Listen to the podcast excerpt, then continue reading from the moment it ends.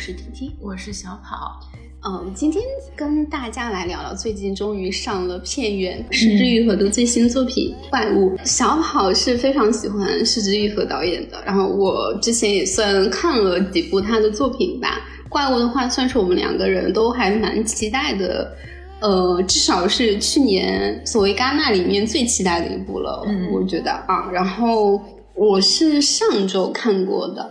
呃，看完之后算，嗯。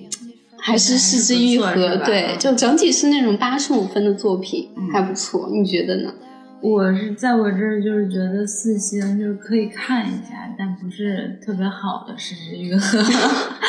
是不是特别好的四之愈合？但是还是不错的作品，是吧？对对对。啊，好吧，你竟然给他这么低的评价，有点嗯对，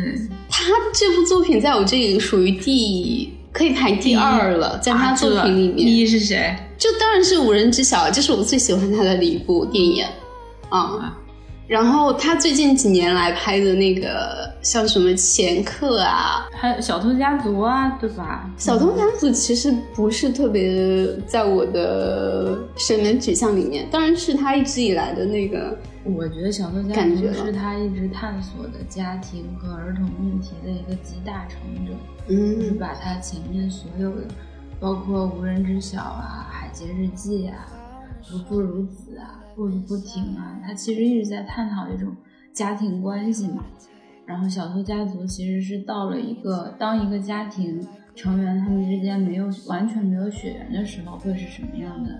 一个关系？嗯，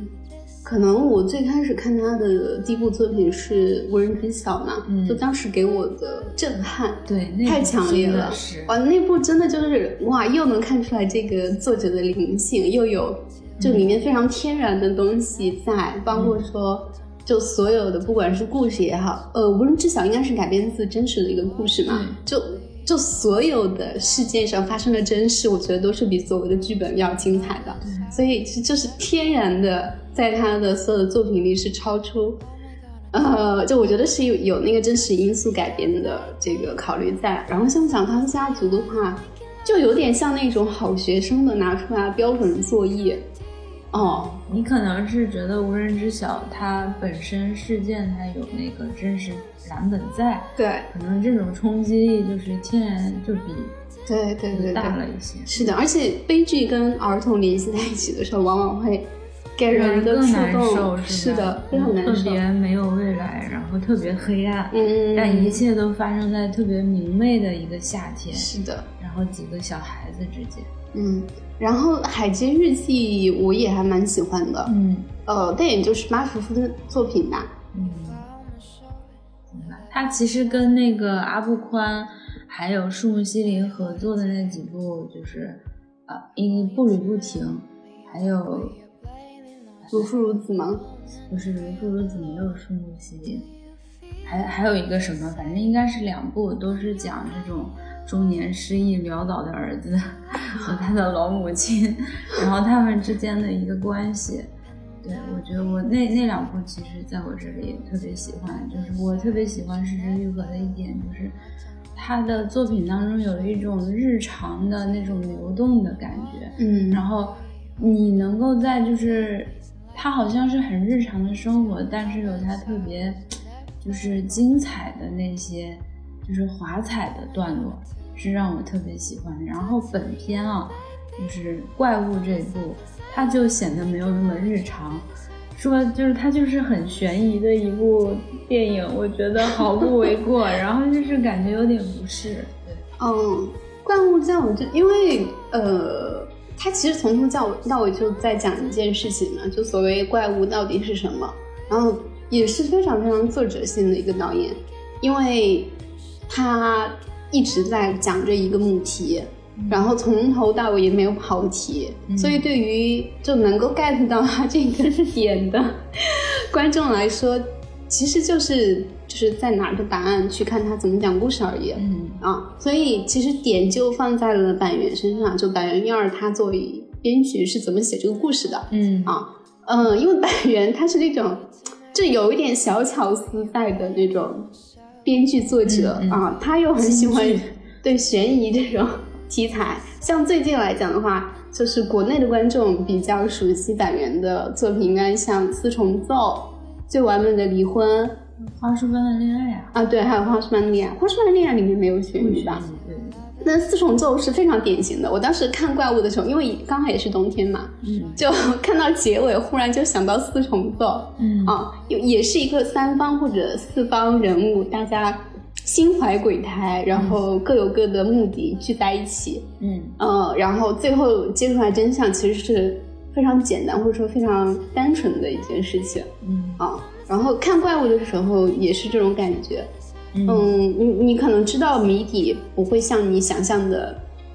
就是有多大的故事在里面。但是到了谜底揭开的时候，你就会发现，哦，就是其实导演所讲的这个怪物，它还是点题点的非常好的。嗯，就是在今天遇到 T T 之前，我是觉得这个电影点题点的不好，就是我一直是带着谁是怪物，开头是觉得那个小孩。嗯，伊娜懂，嗯。啊，觉得他是怪物吧，然后后来又觉得他的朋友那个尤里他是怪物吧，然后其实我一直在把这个怪物再具象化到某个人物角色身上，然后所以我就总会觉得，哎，到底谁是怪物？我其实是在拿着那种叫什么，在找谜底啊，你在看悬疑片，对，然后就是觉得悬疑吧，你你。就是又没有传统悬疑那种层层的反转带来那种非常激情的东西，然后又到底的时候又觉得嗯啊就这种，但是我遇到七七之后七七是这样跟我解释的，来你来说一下什么是怪物？就是所谓怪物，其实导演讲的很明白啊，他用三个视角来讲一个故事，我们从每个视角里所得到的认知。就是所谓的怪物、坏人，这个定义都是不一样的。嗯，就是在告诉我们，人类所不了解、不理不理解的部分，我们都通通把它定义成怪物。嗯，就就好像我们最开始看妈妈的视角，她看到校长在超市里故意。把一个小女孩绊倒了，嗯，但是真的是故意吗？嗯，我们就是后面回头再来去想这个事情，其实挺可怕的啊。因为，但是你如果拿到现实生活中，你对一个人有着这么一个不好的刻板印象，对，你看他做什么事情，往往都会就是从坏的一面去出发，就直接的就把这个人定义成怪物了，嗯，就包括说到最后小朋友。为什么要就是，呃，就一直没有把真相说出来？因为他觉得自己说出来之后就变成了大人嘴巴里的怪物啊，所以他要他要做人嘛，啊，不能像周周一样我不做人了，不好意思出戏了。然后，呃，其实刚才那个小跑说的我也很理解，因为如果是不了解、不熟悉板垣的人来去看他的这种所谓悬疑的作品，就往往。就放了很高的悬疑期待，但是最后发现作者给你轻轻放下了。对我其实看之前我不觉得这是一部悬疑片，我也不知道，嗯啊，然后就是看的过程当中，其实导演就是一直有一个线索，带着你去探索孩子身上到底发生了什么。其实呃整体上来说啊，这部电影是一个罗生门式的三段式的结构，它分别从妈妈的视角、老师的视角。还有两个小朋友的视角，对那一段时间发生在小朋友身上的事进行了就是三个视角的拆分，但是时间线基本上是完全重合的，从一场大火开始，然后到一场大雨结束，然后你就会发现每个人在看这个故事的时候解读完全不同，并且从妈妈和老师的角度都是他。外界都是坏人，我一个人特别无辜，嗯。啊，然后其实你就会跟到跟到进入到，尤其是妈妈和老师的前面的，你就会觉得一种无力感，然后到底是什么造成了这种，然后尤其是进入到老师的单元的时候，你就会开始在妈妈单元当中被定义为恶人的那个老师，你发现他很无辜，嗯，他是一个很有少年感的人，他喜欢金鱼。然后对孩子们也很关注，然后对于那种招待女，她可以有非常真诚的感情，要跟人家结婚，完全不在意别人的议论。然后这样纯洁的人，就是原来是妈妈眼中的坏人。然后呢，他的经历又被学校跟小朋友就是压制，他不能说话。然后你会觉得哇，老师好无辜啊，那坏人一定是小孩子吧？然后到了小孩子身上，你就发现小孩也没做啥，他只是有一些秘密，他不不敢跟大人说，他随便扯了个谎，然后就造成了其实老师是很悲剧的一个结果。嗯，这里面最悲剧的两个人，一个是老师，还有一个是尤里，因为他原生家庭，他爸爸一直在给他一种。精神和肉体上的双重暴力，嗯，但是，呃，电影当中却没有描写，没有只写这个的段落，只有这个还挺清楚的吧？最后都是侧写，没有米娜头最后去他家，就是直接就写两个小朋友的故事的时候，去他家，就他爸就直接打他呀，就关上了门。这个是因为电影里没办法直接描写成人殴打，就是暴力伤害小孩子的情节啊。啊，嗯，还有这规他都用他都用这个很明显的这个声音，我觉得情节来表示了。所以我觉得就是他一直在策划，就是核心的那种风暴点，他其实是完全弱化的。我们主人公的三个视角，其实妈妈、老师还有米娜都三个人，嗯，然后只是在米娜豆小小朋友的单元当中有那个作为客体的尤里的一个参与而已。但是其实风暴眼的中心是尤里他本身，嗯，他爸对他进行了什么样的一个就是抚养和生活，他才能长成那种，别人说他是猪脑子，然后别人对他霸凌，他也完全不在意，他没有不在意吧，他还是很伤心的，但是他对别人很好，他是个很善良的孩子，对，嗯，就是很畸形的一个状态。我觉得这尤里不畸形嘛？就是他就是他性格确实心碎的一个小朋友，确实不够完美嘛，而且不够完整，因为他所有的伤害都是冲着自己来的，你发现了吗？对，而且他他就是全然的承受。嗯，有一次那个米娜都把他推开的时候，他特别云淡风轻说：“这又不是我第一次被推开。”嗯，然后他就转头就可以蹦蹦跳跳接着去。对呀，因为如果他把所有的就是对他的伤害都放在心里。他还怎么活下来呀？所以他是一个非常让人心疼的小朋友。嗯啊，但是我是说，就是风暴眼的中心没有没有止血，全都是别人的一个视角的解读啊，乱七八糟的。嗯，所以你觉得最后揭谜应该是用尤里的视角来去讲这个故事吗？我觉得就是开头，呃，他就是你。就是用你说的，它是一个谜底，就是啊，不是一个多大的事儿，就是你你这我我在表达的就是说，从伊娜德的视角当中，它不是一个就是天塌下来，或者是我此生就完全没有办法的事。嗯，但是其实从尤里的角度，是的，他从小到大都在经历这样的一个。那个啥，但是作者就是应该说是编剧吧，嗯，他选择的全部都是侧写，然后每一个就是，呃，主人公的视角都是特别无辜、特别痛苦的，但其实都是源自于他们对于外界的一种投射，觉得别人都是总有 总有刁民想害朕。明白，我能理解，就是作为观众，你跟着作者的。引导走到迷宫的中央，发现哦，原来所谓的真相是这样子，你你会有一种落差感。但从我的角度，反而觉得就这样更好了。为什么呢？因为就是所谓的你觉得这不是多大的一件事，嗯，就仅仅这么小的一件事情，因为人与人之间的互相不认可、不理解，导致了成为了别人眼里的怪物，就导致了这么恶劣的。故事的发生，嗯，每一个人都这么痛苦，是吧？对啊，所以就是人跟人之间真的没有办法完全理解的。对，但是我觉得这部电影不够力道的原因，就是其实它，呃，在前两个单元妈妈和老师的单元透露的那种无力感，其实是对于一种体制的一个无力，就是体制让两个人都说不了话，双方的嘴巴都被捂住了，没有办法沟通，也没有办法达成理解。那么到小孩子的单元，他就把这这一层批判给弱化了。而在小孩子的单元呢，他其实写的是，呃，米娜斗对于尤里的一个同小男孩两个人之间的喜欢，可能是有点爱情的那个感觉。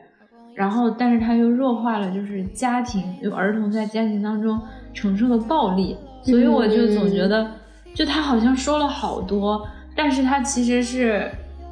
取其轻再讲。其实我觉得，就是他的中心主线，他是从来没有动摇的。就是人人是没有办法理解其他人的，嗯啊，所有所有人的悲欢离合都是个体局限。嗯，你刚才提到的，我也能理解为什么就是一开始聊妈妈、聊教师的线的时候，把所谓社会制度、教育制度，就是它的存在刻画的这么强烈，但反到了小朋友的时候。就忽然没掉了，但但我觉得不是没掉了，而且我也没觉得像第一趴跟第二趴有把所谓制度的东西就是烘托的这么强烈。因为其实第一开始你在看安藤英的视角的时候，你发现其实老师也在尝试解释了。他说你的小孩还是所谓的霸凌犯，因为这就是老师眼里看到的真相啊啊，然后从。安藤英的眼里，妈妈的眼里看到的真相也是你这个老师才是霸凌犯吧？嗯，但是他当时的一个情绪状态是完全没办法接受外部信息的。嗯，包括说他看到那个就是校长，就是在你想这么小的一件事情，就是超市里面有一个小孩经过校长的时候不小心摔倒了，嗯，他就直接的把这个事情联系起来，就给校长刻画出来一个恶魔的样子。有一个镜头是因为校长抬起了脚。然后正好小孩子经过，嗯，然后被小孩摔倒了。嗯，作为观众，其实我当时的看法就是，哦，这个校长绊了小孩一跤。对，而且我觉得他这个编剧里，他有好多对于校长的镜头让我很难以理解。就是，嗯，我不管校长是不是有心还是无意伸出了那只脚，他恐怖的是在于小孩子在他身后摔倒了之后，他淡淡的看了一眼，然后非常看到母亲之后。然后又非常就非常惊悚的，嗯，面部平和的对他鞠躬，就好像你要时刻的，就是所以这个给自己强调一下，这是你看的谁的视角的故事？对，我知道，但是所以这个是导演在就是故意刻画，对吧？然后还有另外一个镜头是教师单元当中对于校长的一个刻画是。校长对其他的老师说：“你坐在那个家长的位置看一下，能不能看到我孙女和我在一起的照片？”然后教师的解读也是，他是一个什么样的校长？其实我觉得校长反而是这里面最懂所谓人情的人，嗯，因为他知道这个世界上人是没有办法听得进去别人讲的话的，他们只相信自己眼里看到的，所以他就让他希望。什么东西能够打动这个母亲？他把这些事情主动的摆在了他面前。这东西不是事实吗？不，它就是事实啊。嗯，就所以他给他看的东西也是事实。然后，像是妈妈第一幕，她进到学校里来，就是他扫视了，就是一圈周围，他已经把所有这些老师，除了那个所谓就是姓。记念作文的那个好老师之外，所有人都把他们定义成怪物了。嗯，所以就是你所谓的，就是给那个校长非常诡异的笑容啊什么，这个就是妈妈眼里的？对，所谓的世界的怪物嘛。嗯，就是我觉得作者就啊，他的司马昭心就非常明白了，他从头到尾就是。在说这个事情，就是看得非常开。我们去讨论，可以去引申的，其实就是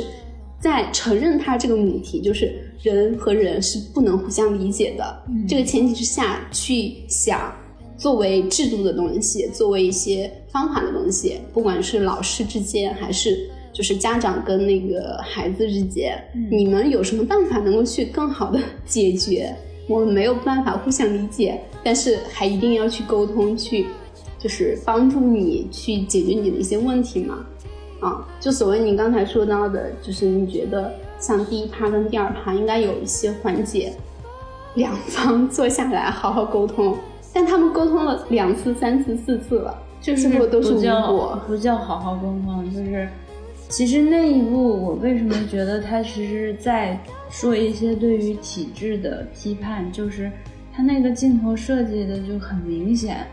所有的那些老师啊、主任一起对安藤英鞠躬，然后九十度一直不抬头，他就觉得自己被欺凌了嘛，就像他的孩子一样。明明其实他那个安藤英就是妈妈是被道歉的对象，但是感感觉那每一个人的人头都像一把刀指着他。是的，然后就是一种沉默，我说什么都白搭，别人不听就说对不起，我们错了。嗯。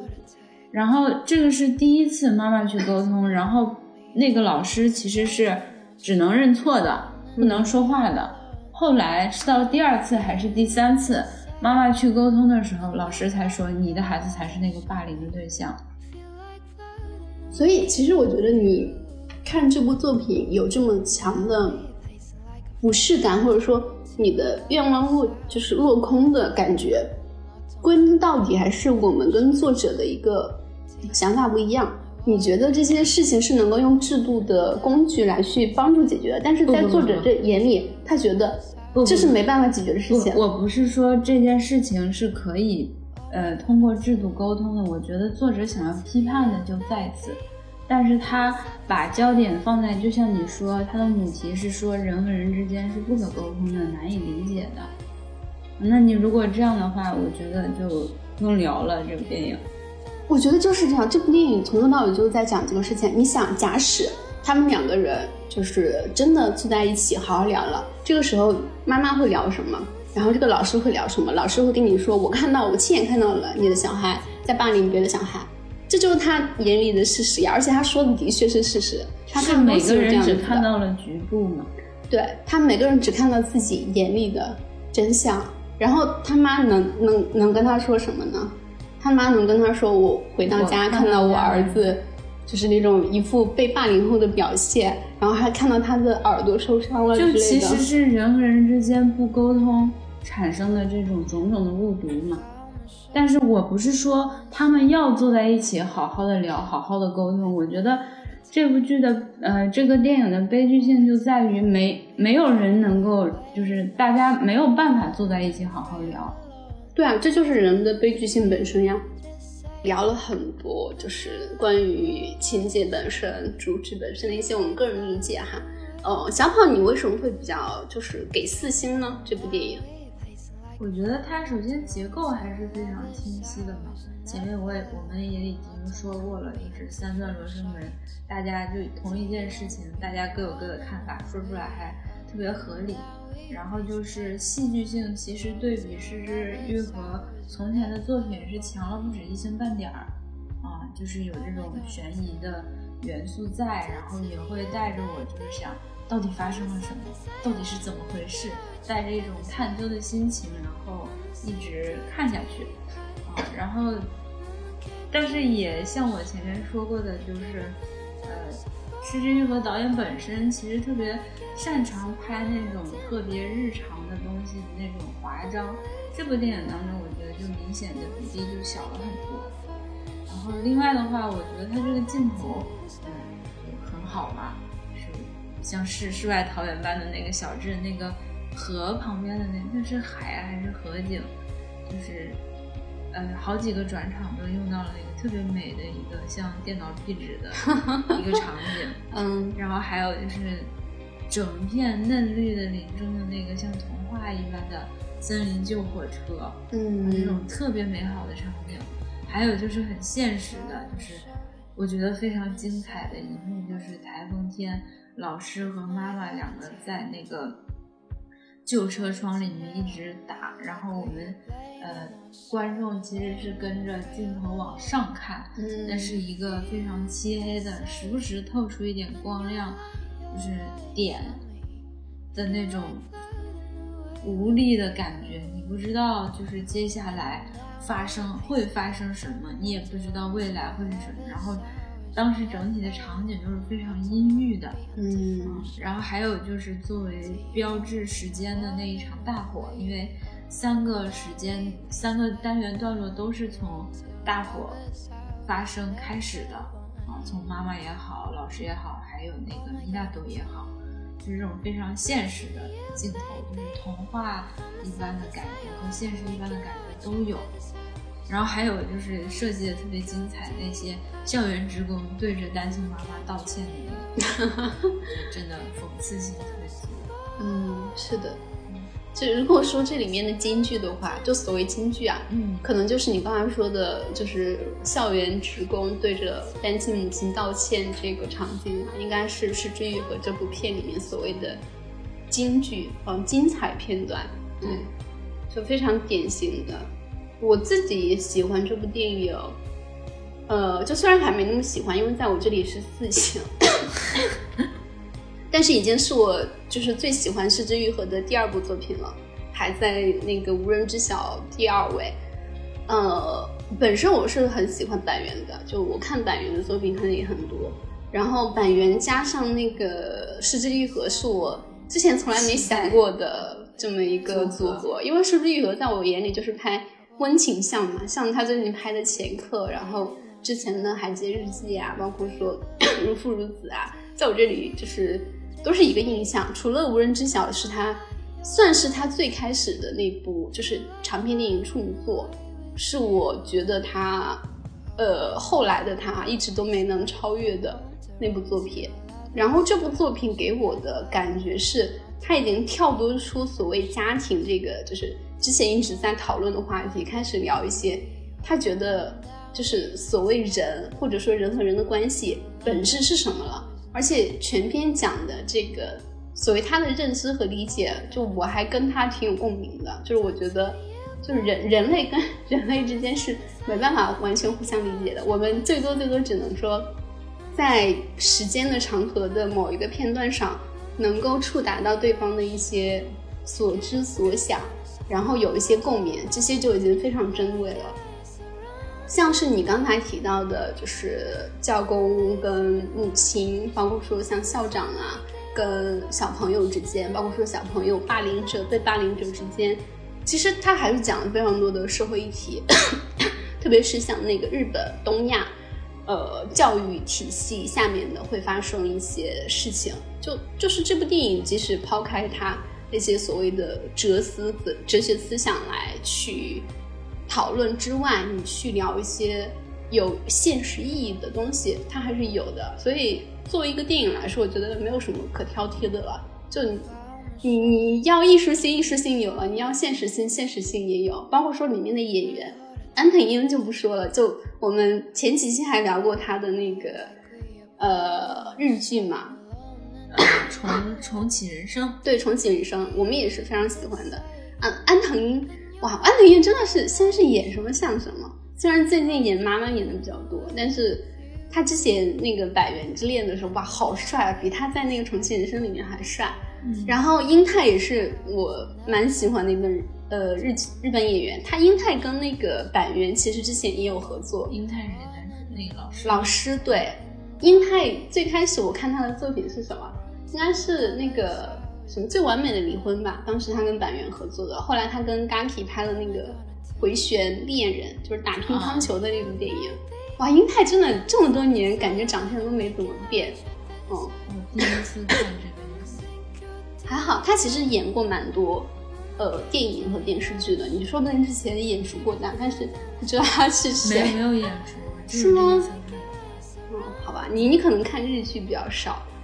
嗯，其他的话。嗯，反倒是坂本龙一配乐，我在这部电影里没什么特特别太大的印象。就最后那个片尾曲出来，我才知道哦，原来是那个坂本龙一做的配乐。说到配乐的，我也特别想说，就是因为这一部是坂本龙一的遗作嘛，嗯，然后那个又是。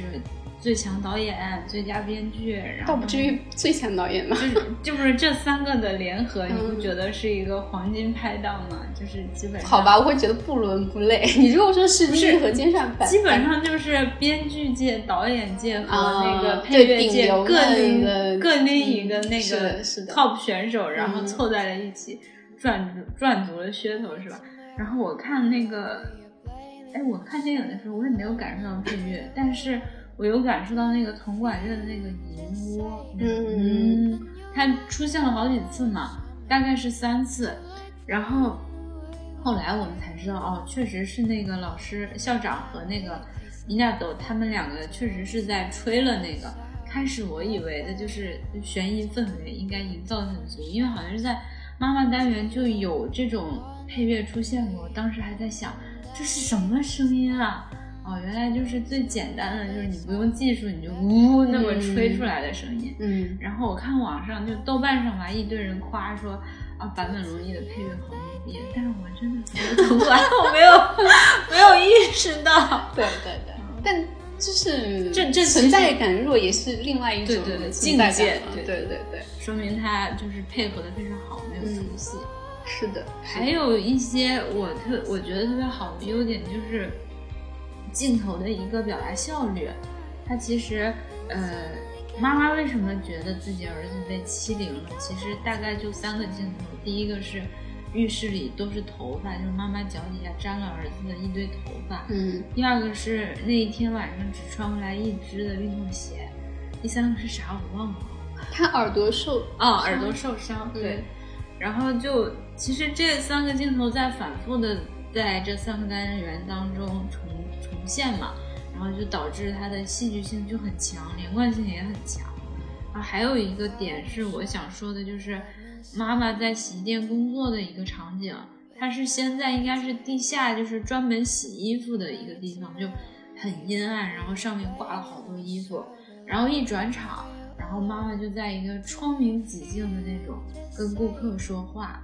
就是我觉得这个镜头其实有。可能是我过度解读，它好像是有一种隐喻在，我不知道是对社会阶层的隐喻，还是对于成人世界的一种隐喻，就是总感觉有点东西。还有就是那个无辜的呃米娜朵的同桌，你记得吗？嗯，那个女生，我觉得很绝。嗯，就是这部电影当中，对于那些真正作恶的那些霸凌优。Yuki 的 Yuli 的那些小朋友的描写都非常的淡化，那几个天天欺负他的小男孩，好像对着他们的镜头都是虚焦的，因为丑恶不值得你被你记住。嗯，对，这也是你的一个解读吧。然后另外就是对于给了就是镜头的，就是米娜朵的那个女女生同桌，她是怎么作恶的呢？她就跟老师说，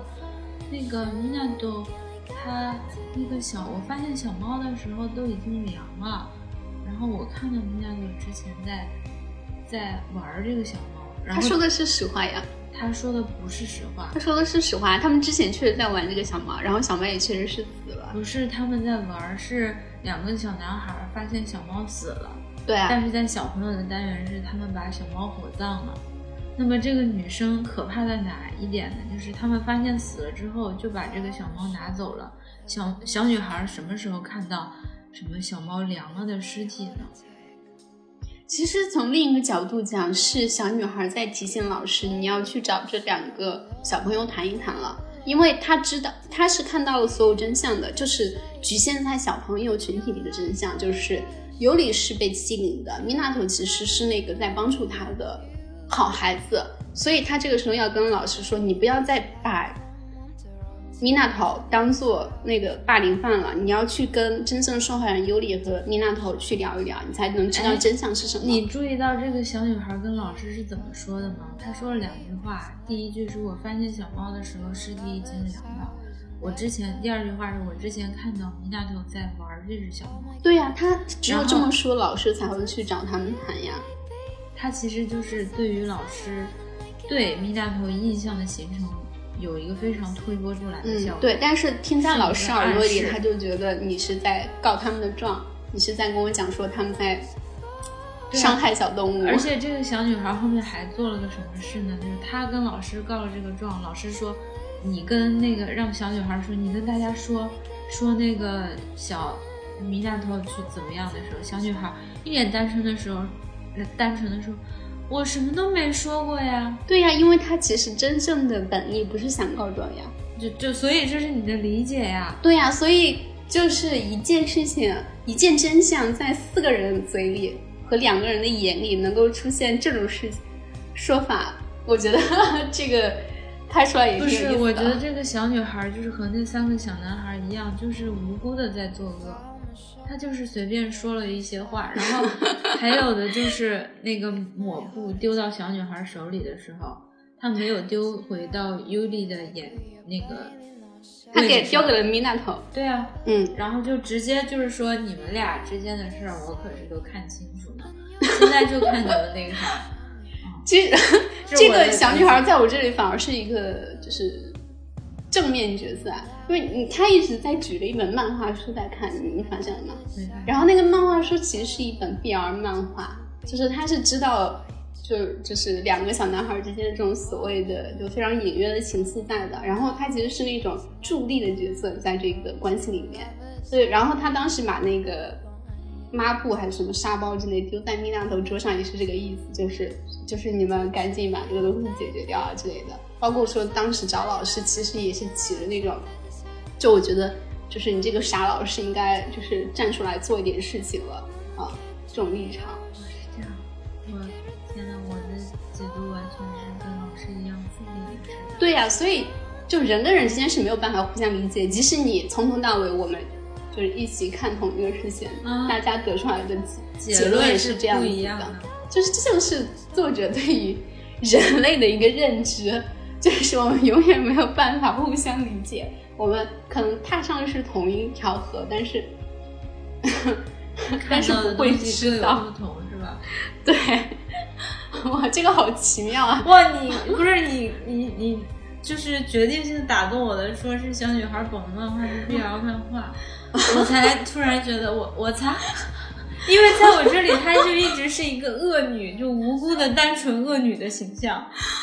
对呀，就是她可能只是表现的凶一点，但她其实做的事情，嗯，就假如老师是好的，而且在其实，在小朋友眼里，老师就是好的，但是老师其实也是有他的偏见在的，他一直以为。他看到的就是所谓的真相，他只看到了一部分，他没有去，就是真正的探究真实到底是什么。就比如说，他发现了霸凌嘛，他发现尤里被欺负了，但他没有，就是再钻深一点说，尤里为什么会被欺负？是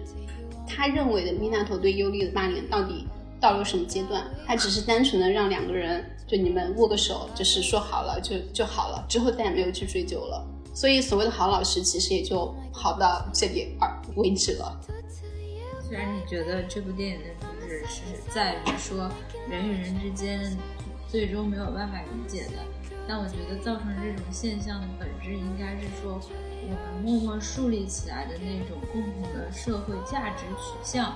造成了人和人之间就是没有办法沟通。嗯，就是妈妈和老师的对立，其实都来自于他们的自我想象。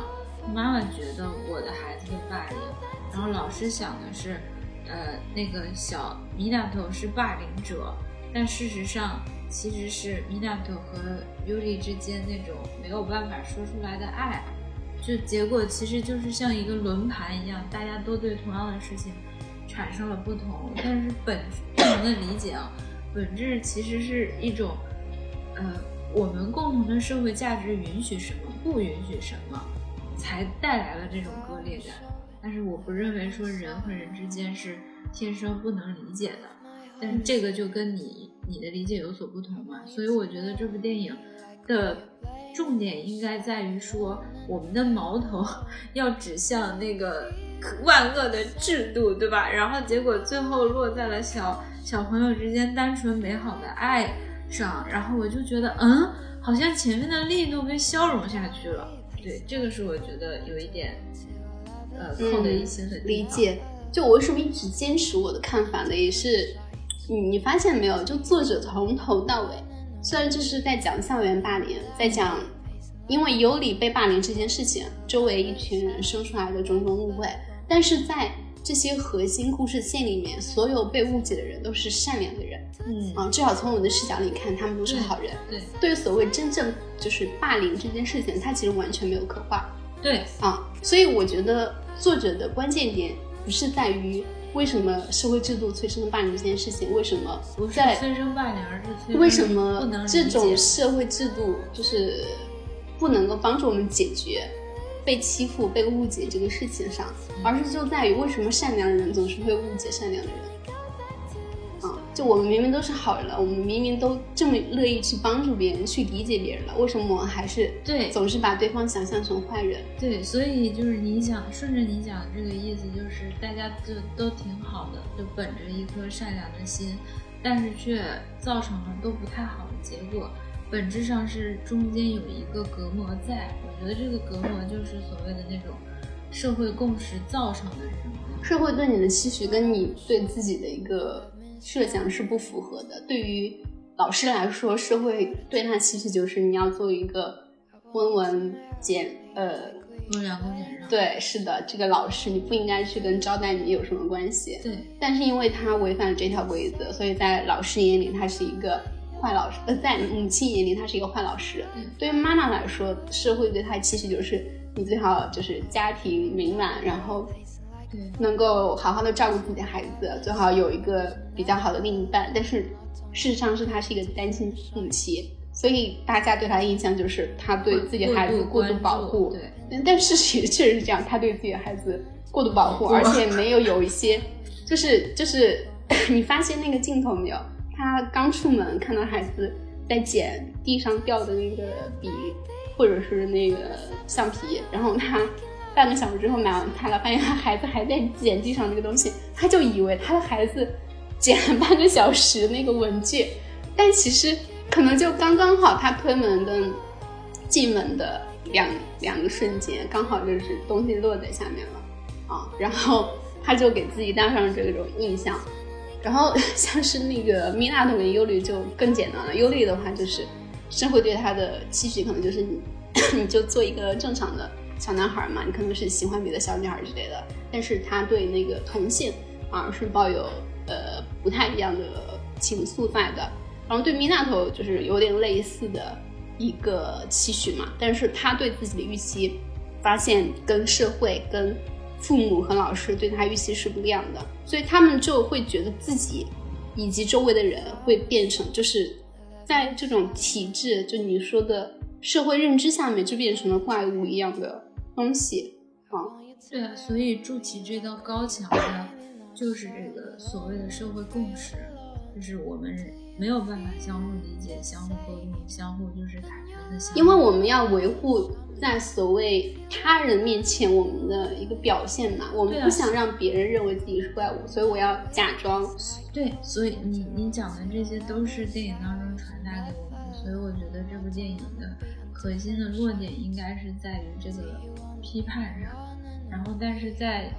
小朋友的段落当中，他们就是真诚美好，没有那么多乱七八糟的，然后反而是被削弱了。对被削弱的什么？就是就是你前面对于这个体制啊，对于这些呃社会价值的一种批判上面，最后都消融在了小朋友的单纯美好当中。我觉得因为小朋友，就是因为小朋友啊，就是他还没有他没有这种没有进到社会里是面。一个半人吧，就是因为他嗯像米纳头为什么不敢说？因为他也知道男子汉应该要怎么怎么样，嗯，所以他对于尤里，他就是不的那种感情，明明很喜欢，但是不敢说出来，反而最终他能够对校长去说出来，这一个其实是一个，我觉得是解题的一个开始，嗯，也是为什么那个老师，我觉得这个就是戏剧化的是。米娜彤愿意说出来，然后通过那个圆号传达出来，当然这很浪漫主义了，然后阻止了老师想要去自尽的那个那一嗯，个，啊、所以这是一个解法。但是我是觉得后面的琢磨，就是最终它归到哪里去了，不知道。就是哎，结束了，我觉得这个事情没有一定要有答案。如果你真的强行去要一个观点在，那你就要就是回到最本质，就刚才提到说，所谓人嘛，就是社会关系的总和。你但凡在社会里面，就是为什么我们说小孩子是半人，因为他还有一大部分的，就是社会关系还没有建立起来嘛。如果你真的成为了一个成人，那么你在这个社社会上面是有非常非常多的普世价值去限制你。就是我想要说的是，我不是在否认社会关系，我是在否认一种统一化的社会关系。就是我们之间可以有连接，但不必一定要该是什么什么，男生要当然了怎么样，当然了，当然了，但你这也是一种另外的普世价值。为什么每个人都要跟每个人不一样吗？我就想像不是那个不一样，，而是你想要怎样就怎样。这是不可能的呀。就就所以就是说，制度建立起来就是为了抹杀这种人类的天性，你想要怎样就怎样的天性。你上班，你公司有规章制度，你上学所以学校有制度教育制你度，对啊，我你还要遵纪守法的。批判的就是这种制度啊。但是，难道我们要倡导不遵纪守法了？那不是，也不是底线还是要，但是你不能把所有的就是东西都上升到很高的一个。对啊，所以这个遵纪事情，守法是底线要求。这个事情是没有办法 零和一的来讨论的，就是一个非常混沌、非常模糊的、没有归属的一个状态啊。嗯，就是人跟人之间的一些关系和理解，我觉得也是这种状态。嗯嗯。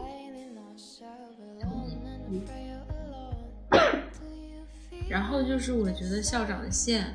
之前我没看懂，当然你在前面也，你是在我们录之前给我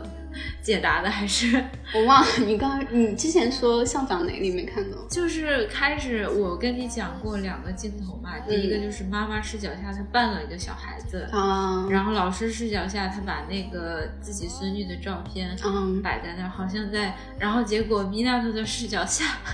校长是那个对着他说你要勇敢的追求幸福，然后在最后一个客观的视角下，好像是校长把那个尤里的爸爸从高处踹了下去，是不是？我就觉得，嗯，校长这个角色 蛮有意思的。对，嗯这个之前解释过的，就是在妈妈视角里是那样子，是因为就是妈妈眼睛里的教职成见员工已经全都变成了怪物嘛。在老师视角里那样，是因为就所谓就是老师就是呃校长对，是的。然后笑点是刻意中表现的，因为他是这里面最老的一个人嘛，也是对于人跟人之间关系最理解的那个人，而且他的做法就是对的呀，他就是让妈妈看到了他想让他看到的东西。这样的话，你不用去费尽心思的说服他一些他不愿意听的，就让他自己看就好了。所以校长，嗯，校长的孙女应该就是校长的丈夫撞的，对吧？这个我不觉得，我觉得应该还是他撞的，不然为什么他要最后吹远号跟米娜都说，就如果说你要道歉，或者说说一些就你想说的话，但是可能别人不太方便听的，你就吹出来啊，然后他吹了啊，我觉得可能还是校长自己所。以其实照你这样的分析，校长这个角色是特别神来一笔的角色，他嗯，充当了就是每一个单元当中的那一个呃焦点。妈妈当中对他的核心印象，老师对他的印象和米娜特的印象，嗯以及发生他在自己身上的事，就是你很难说好坏。然后，但是他这个人，他总在跟他跟妈妈说，跟老师说，跟米娜特都说过，我都知道的哟。嗯，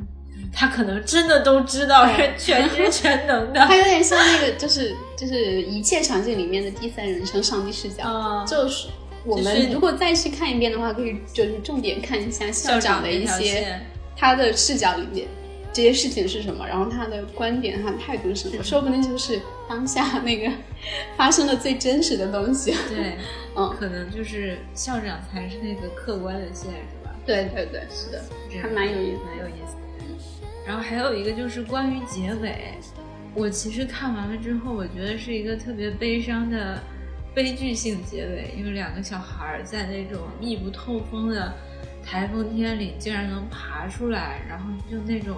嗯阳光，就是橙色的光还，嗯还不是那种就好像是黄昏的，不是那种正午的那种明黄色的。然后他们就往前走，然后伊娜头说我们是转生了，转世了嘛。然后尤里说没有，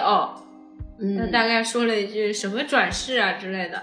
然后接着他们跑向了特别无垠的这种远方，其实整个画面都是失焦的，用的是一种非常模糊的那种漫画般的很梦幻的，对，然后我就觉得，这是这不就是 两个小孩在台风上天死了吗？对，上天堂了。然后等我上网的时候，大家说啊，这个结局好美好。然后我在想，我怎么了？是我太阴暗出了问题吗？没有没有，我觉得就是无所谓啊，因为他没有直接拍他们两个人死掉嘛，也没有拍什么妈妈跟老师发现尸体的一个表现。嗯，那你就